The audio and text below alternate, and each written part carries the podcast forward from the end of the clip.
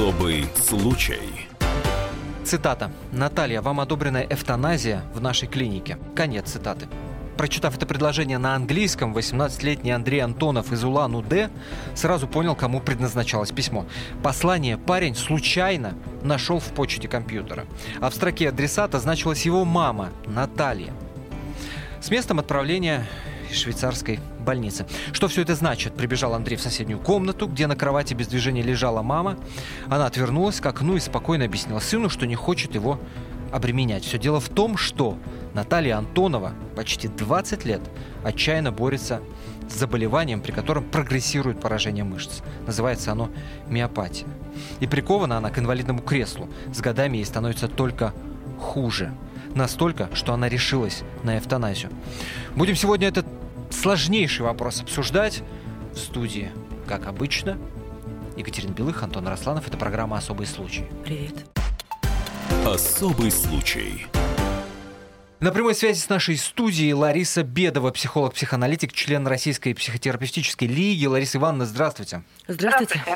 У нас в этой программе, сообщаю нашим радиослушателям, будет возможность пообщаться с самой Натальей Антоновой. Безусловно, хочется с самой героиней пообщаться и расспросить, как ей удается выживать с таким диагнозом. Но вот что самое главное, прежде чем мы с ней пообщаемся, Лариса Ивановна, ваше экспертное заключение хочется слышать. Если человек уже на протяжении 18 лет, да, почти 20, как мы говорим, борется со сложнейшим заболеванием, излечить его невозможно, как говорят э, эксперты, потому что, тем более, что у Натальи там редчайшая просто степень. Ну, вот этот вопрос спорный, еще спорный. Но, тем не менее, как она сама говорит, да, когда приходит мысль о том, что все, пора жизнь закончить, что в этот момент, ну, как правило, вот с вашей психологической точки зрения, профессиональной, да, происходит? Хочется это понять, правда?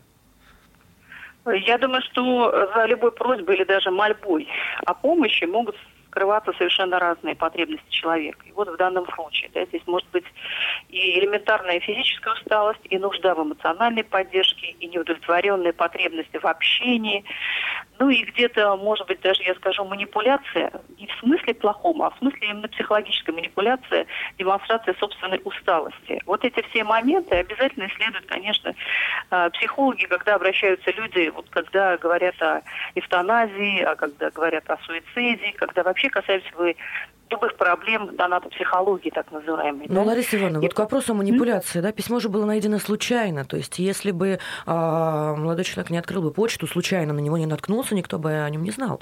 И о планах Нет, Натальи это тоже. идет речь не о манипуляции сыном, mm-hmm. а о манипуляции собственным как бы психологическим состоянием. Mm-hmm. То есть человек а. настолько плохо, что он не может найти, э, не, не скатывайте в теме какой-то элементарной манипуляции. Это же естественный, для боли это естественный психологический механизм. Я ищу выходы и не знаю как. Использую все, что меня под рукой все возможные способы, но психология это называется все широким термином манипуляция. Мы привыкли к социальной манипуляции, что один человек использует другого, да, но здесь речь идет именно о психологическом состоянии, когда человек ищет все возможные доступные способы и методы, и даже как бы вот запредельные, за, э, находящиеся за гранью этики, чтобы немножко понять или ослабить свое состояние. Угу. Вот Лариса Ивановна, а можно ли здесь, в этой э, данной конкретной истории, говорить вот еще о каком моменте? Она мать, у нее 18-летний сын. Она говорит о том, что к 40 годам там своим я стану овощем, да, такие мысли меня посещали, да, ей сейчас уже 42. И она говорит, что я не хочу быть обузой не для своего да, сына, да, у которого вся жизнь, по сути, впереди. Я так думаю, что если бы на месте Натальи э, Антоновой был там, я не знаю, Андрей Антонов был бы мужчина, вряд ли бы этот э, момент и механизм у него бы сработал. Или я не прав? Я думаю, что вы отчасти правы. Смотрите, у нас материнский инстинкт, красиво названный, он берет начало все-таки от инстинкта выживания. И для нас, как для психологов, это, конечно, диагностическая категория. Если мать, умирая, заботится о сыном, значит, есть тенденция либидная, значит, есть запрос на жизнь. Если человек, э, находясь в сложном состоянии, думает не только о себе, а о ком-то еще другом, в данном случае наша героиня так. думает о сыне, да, как сделать лучше. То есть это совершенно материнский инстинкт. Я отодвигаю как бы свою, свое ощущение, свой, свой эгоизм, да, и начинаю думать о, uh-huh. о близком, о моем сыне, как сделать его жизнь лучше, там, или как его не обременить собственным, как э, обезопасить его жизнь. Это наличие материнского инстинкта. Материнский инстинкт в женщине всегда говорит о том, что в этой женщине есть жизнь есть запрос на жизнь. Ну, то есть умирать она не готова, и желания да, такого на самом деле нет. Она пытается желание, а, сформулировать для себя потребность вот эту, чтобы выжить. Значит, Верно. вот э, очень, очень интересный, очень важный момент. Значит ли это, что то, что Наталья решилась на эвтаназию, написала в клинику, уже договорилась. То есть были, она не просто заявила, я хочу умереть, она, угу. она совершила конкретные Сделала. шаги. Причем без а, публичного да. какого-то оглашения, а, да, никому Значит не ли это, что даже совершив конкретные действия, она на самом деле не хочет умирать, Конечно. а посылает, ну, ну, я не знаю, некое послание, дескать, спасите меня, я Совершенно не знаю, верно. что делать, я хочу Совершенно жить. Верно крик о помощи. Совершенно Это У нас есть сознательные, а есть бессознательные аттитюды, да, или там импульсы, которые определяют наше поведение. И когда мы рассматриваем такой сложнейший вопрос, как эвтаназия, как э, знаю, попытка суицида или жалобы, мы не можем с вами вот такой примитивной, обычной, извините, обывательской логикой, да, раз да. ты хотел, раз ты это сделал, это, это ничего еще не значит. Это означает крик о помощи. Крик знаете, такой вот, ну, вопля, помощь, да что-то, сил нет, или силы на исходе. Вот что это означает на самом деле. Спасибо большое. Лариса Бедова, психолог, психоаналитик, член Российской психотерапевтической лиги была с нами. Ну, а мы давайте прямо сейчас пообщаемся с самой Натальей Антоновой. Здравствуйте, Наталья. Здравствуйте. Здравствуйте. Вот сложно, да, очень много вопросов сразу в голове роятся, сложно с чего-то конкретного начать. Ну, давайте вот с этого эпизода начнем, да, будем разматывать, что называется, вашу историю с конца. А, мы начали наш эфир с рассказа о том, что ваш 18-летний сын Андрей случайно в почте а, электронной нашел письмо из швейцарской да, клиники. Да, скажем так. А, в котором говорилось, что одобрена эвтаназия в этой конкретной клинике. Ну, не одобрено, я просто узнавала о том, как это сделать. И они вам просто в этом письме объяснили, что для этого нужно? Да, они мне прислали письмо, что именно требуется для того, чтобы была одобрена и что нужно сделать для этого. А раскройте, пожалуйста, а какие условия должны быть соблюдены, чтобы да, в швейцарской клинике вот можно было пойти на эвтаназию? Ну, во-первых, должно быть э, подтверждение того, что диагноз действительно такой, что ничего не помогает и неизлечим. Во-вторых, обязательно должны быть согласие каждого члена семьи, ну, близких родственников, так скажем, на то, чтобы человеку это разрешить сделать. Ну и потом беседы с психологом, ну и, конечно, деньги, которые нужны на то, чтобы это сделать. Сколько это стоит? Поехать и Насколько я помню сейчас, а, ну, это где-то, ну, грубо говоря, 400 тысяч рублей. Ну, плюс-минус, да. 400 тысяч рублей. Но я так понимаю, что одно из этих условий вы никогда не смогли бы соблюсти. Это получить согласие всех родных и близких на это. Да, конечно. А что вам... А... Вот Андрей, да, сын ваш, что сказал, когда узнал об этом? Ну, конечно, понятное дело, что когда он узнал, он был в шоке, так скажем, от моего письма. И сказал, что никогда в жизни мне этого не разрешит, и взял с меня слово, что я забуду об этом и буду делать что-то другое. Вы слово дали? Конечно. Конечно, мой ребенок очень сильно хотел, чтобы я вообще даже даже не думала о таком. Ну и было принято решение, собственно, собирать финансы, как э, вот мне очень понравилась формулировка, на жизнь, а не на смерть. А, Наталья, а вот вопрос по поводу неизлечимости болезни. Ведь Этот вопрос это... мы разберем после да. короткой паузы. Пара буквально минут, и мы продолжим наш разговор с Натальей Антоновой. Я напомню, у нее сложнейшее заболевание, подробности и диагноза, и этой истории, когда человек сначала уже был согласен практически умереть, а потом таки сказал себе и всем вокруг, что нет, я буду жить. В нашем эфире в программе «Особый случай» буквально через пару минут Антон Росланов, Екатерина Белых. Не переключайтесь.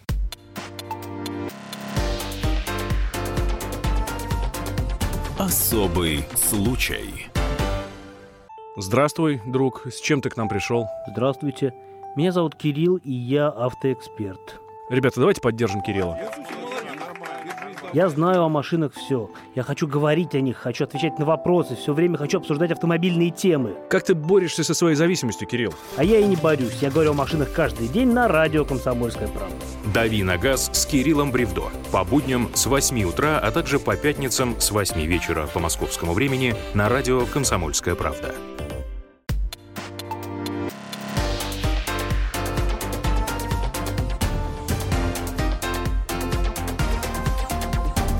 Особый случай. Наталья Антонова борется с редчайшей генетической болезнью. После публикации на сайте комсомолки в конце прошлого года неравнодушные интернет-пользователи перечислили ей около 4 тысяч долларов, что примерно плюс-минус 300-400 тысяч рублей. Как раз такой суммы не хватало на лечение Натальи в США.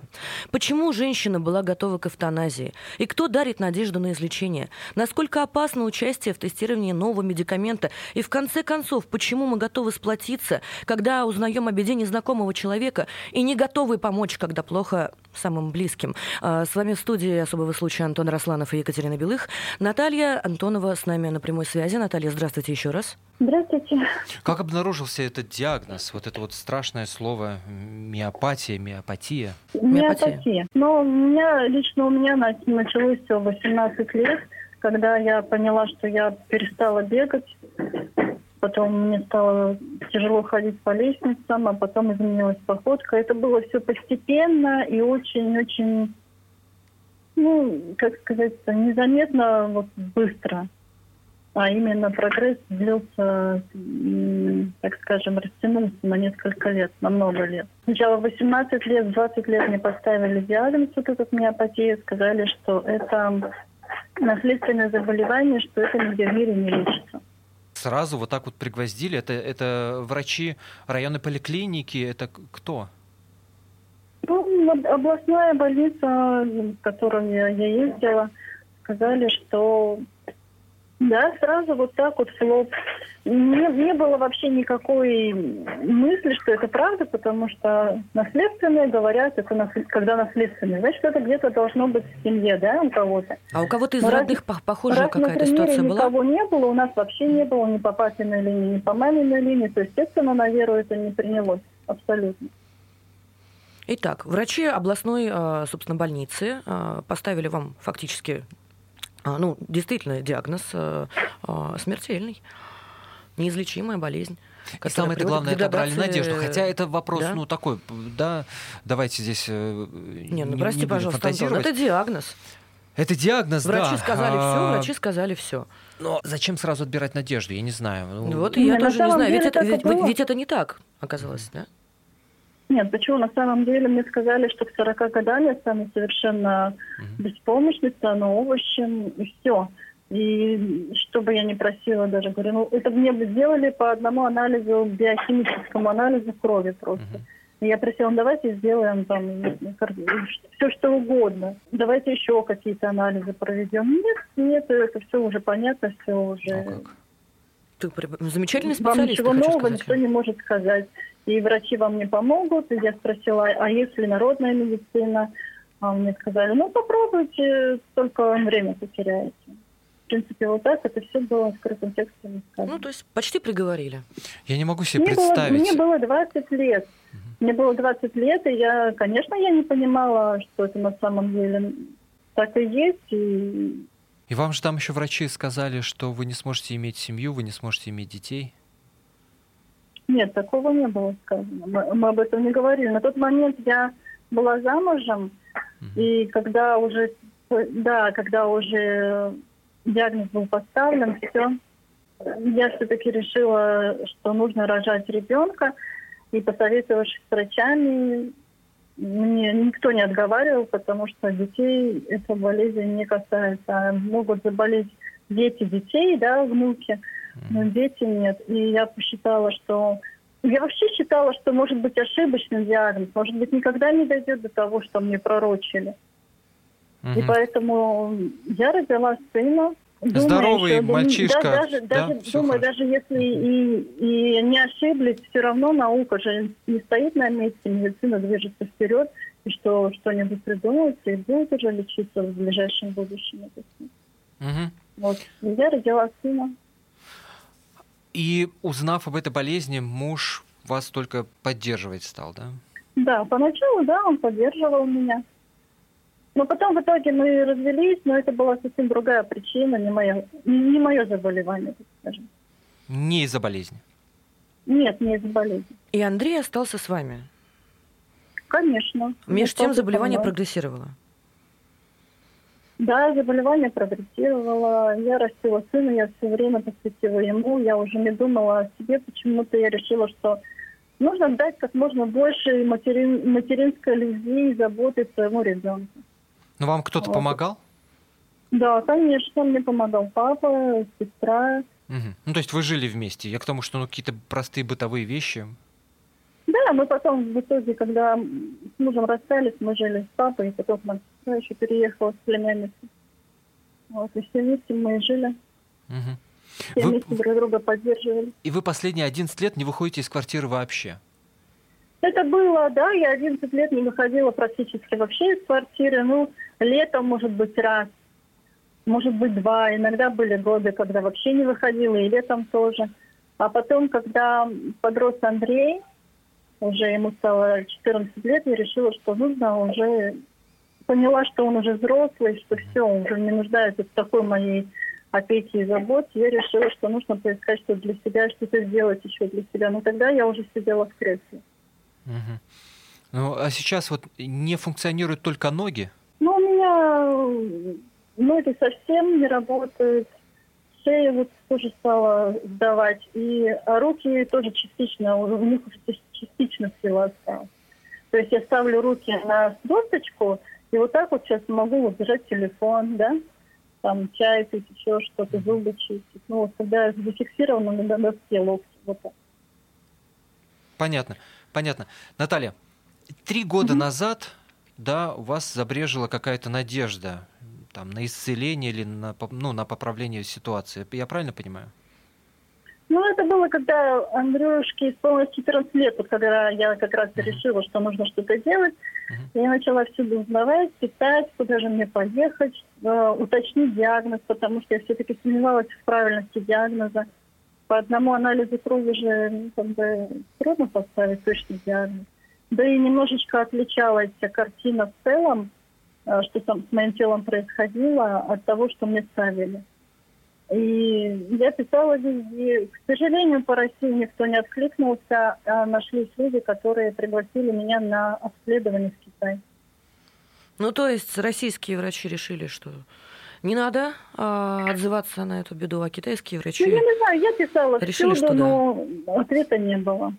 А из Китая пришло, пришло быстрее, так скажем, предложение помочь. Хотя бы, хотя бы диагноз вы- выяснить точно. Так, И вы съездили, какую да? помощь они предложили?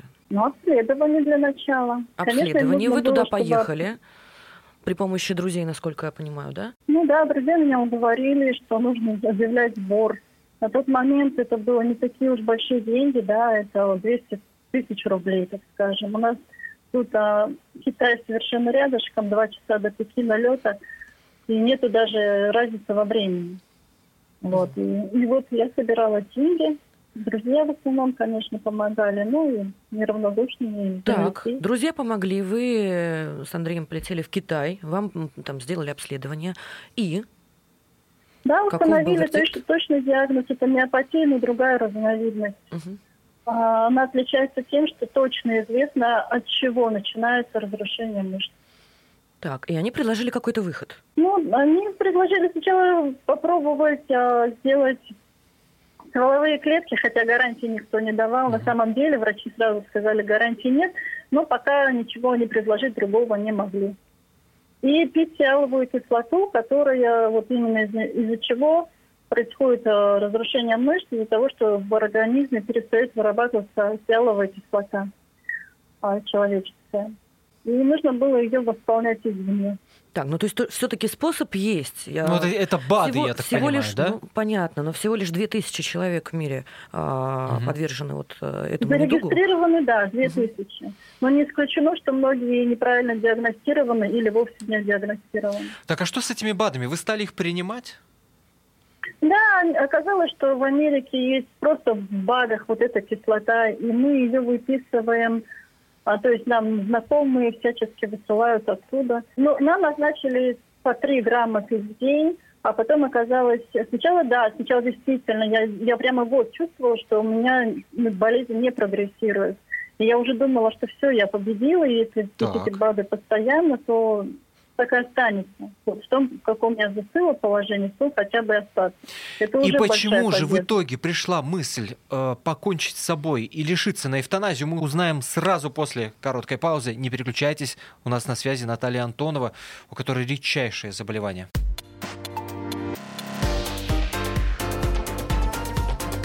Особый случай. Магеллан прошел вокруг света за три года, его знает весь мир. Фок и паспорту потратили 80 дней, и про них написали книгу. А с нами это можно сделать всего за полчаса. Знаменитые путешественники в прямом эфире расскажут, где побывали, что увидели и через что пришлось пройти, проехать, проплыть и пролететь. Совместный проект «Радио Комсомольская правда» и Русского географического общества «Клуб знаменитых путешественников». Отправление каждый четверг в 12.05 по Москве.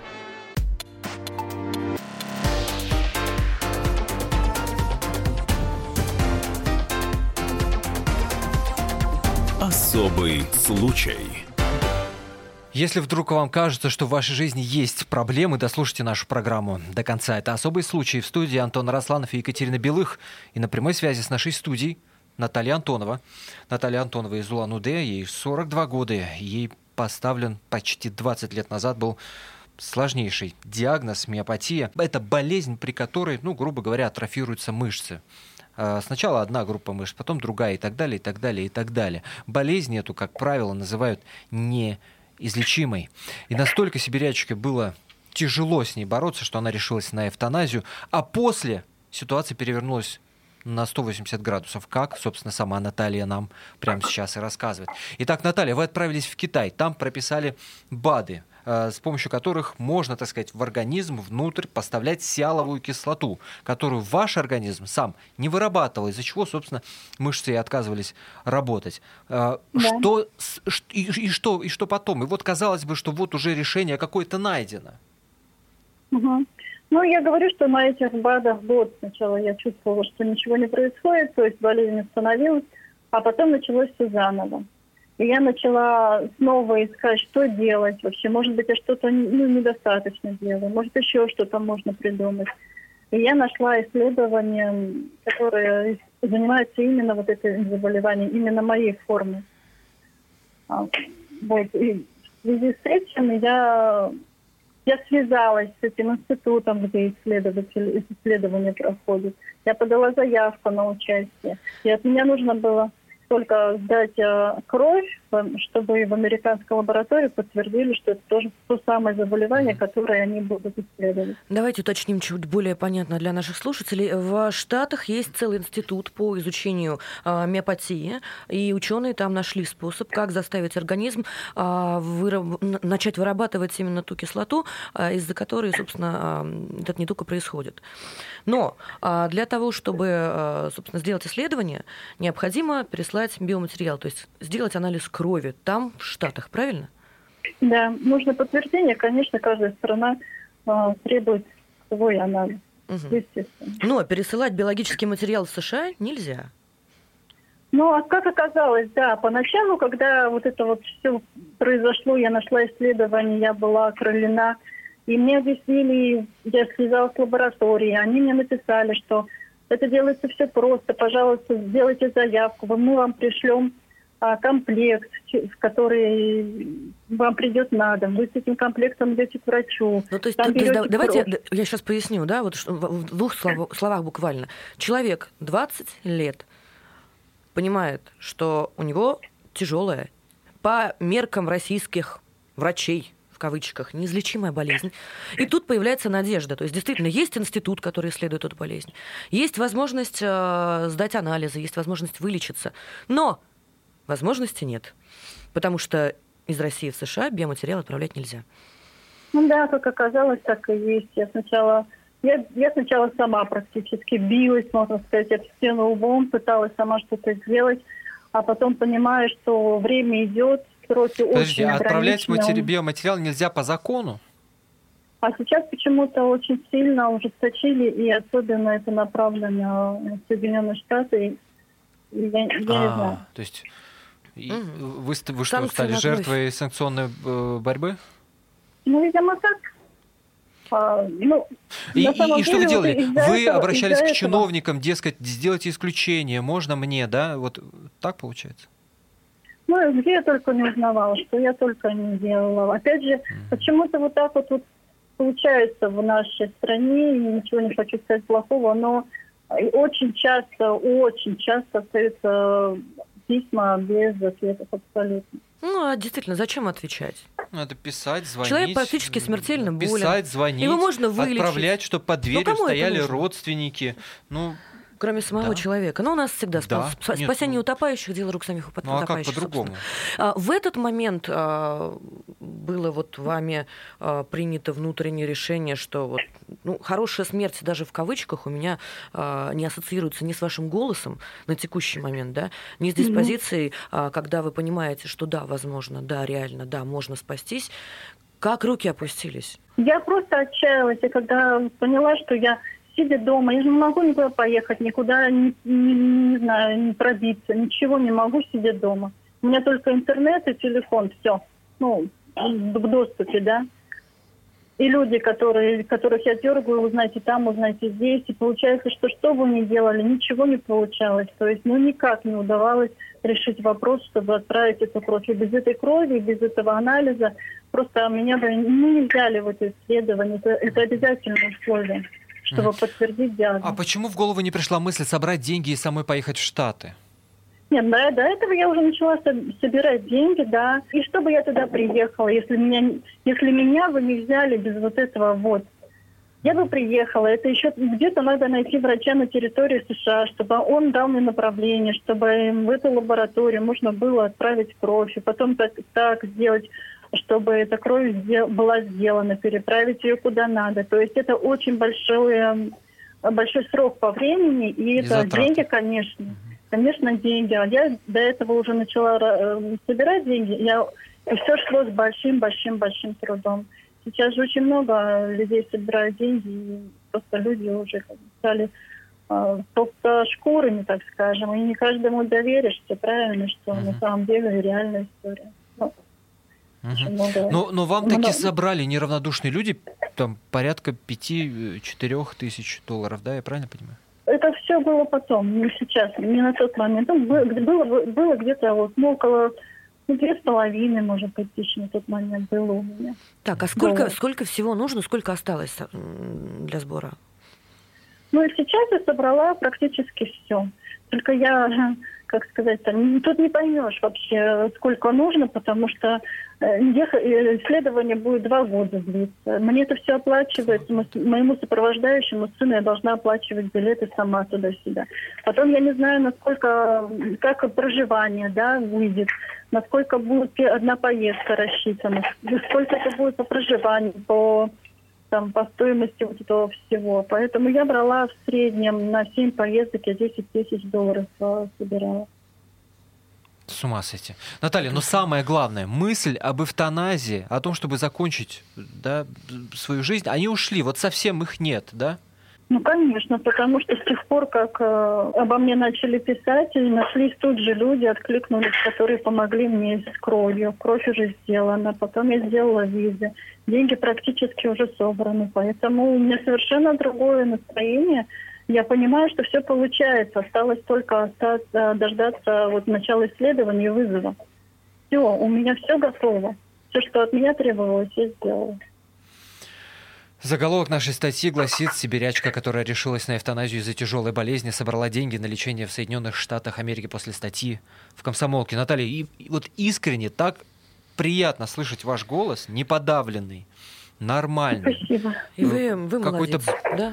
бодрый, да, несмотря на вашу ситуацию. Я радиослушателям напомню, что редчайшее просто заболевание в мире таких 2000 человек, миопатия, да, из-за которой отказывают мышцы. Э, Как бы, я думаю, что никому не надо долго описывать, к чему в итоге идет отказ мышц, да, э, постепенный.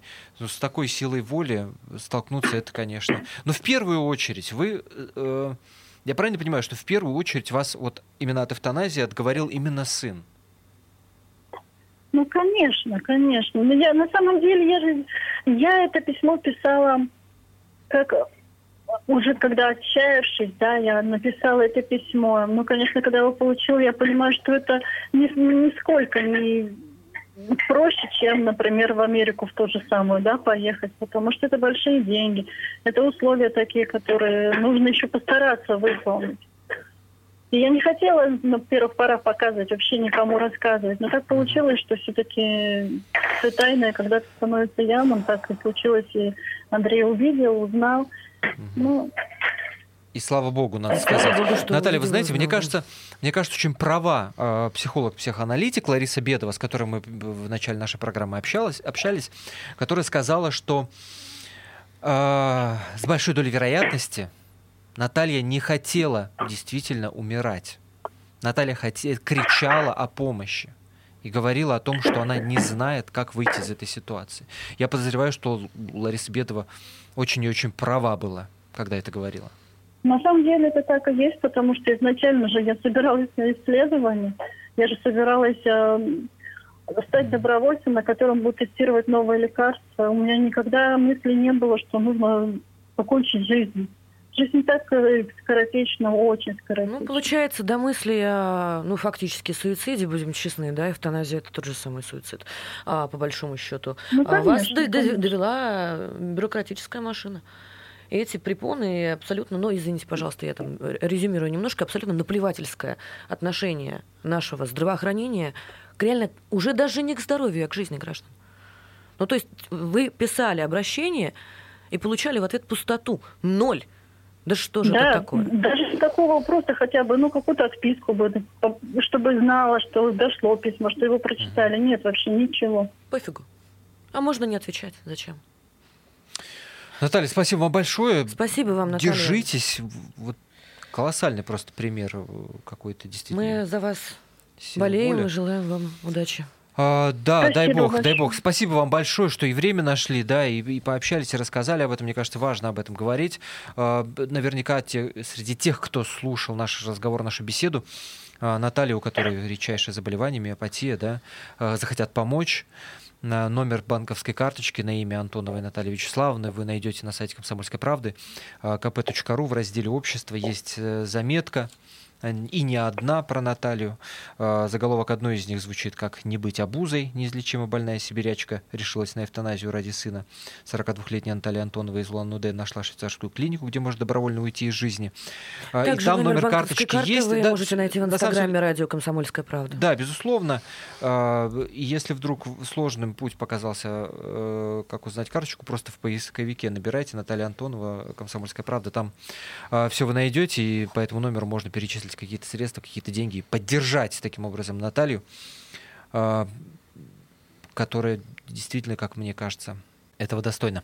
Спасибо большое, что были с нами. Это была программа «Особый случай». Напоминаю, архив наших программ вы на том же сайте kp.ru можете найти. С вами были Антон Росланов, Екатерина Белых. Этот разговор ну, совершенно точно был не зря, если вдруг вы подумали о том, что проблемы, которые есть сейчас в вашей жизни, полное ничтожество, полная ерунда, и вы найдете в себе силы Наталье Антоновой и ее семье помочь. Спасибо большое.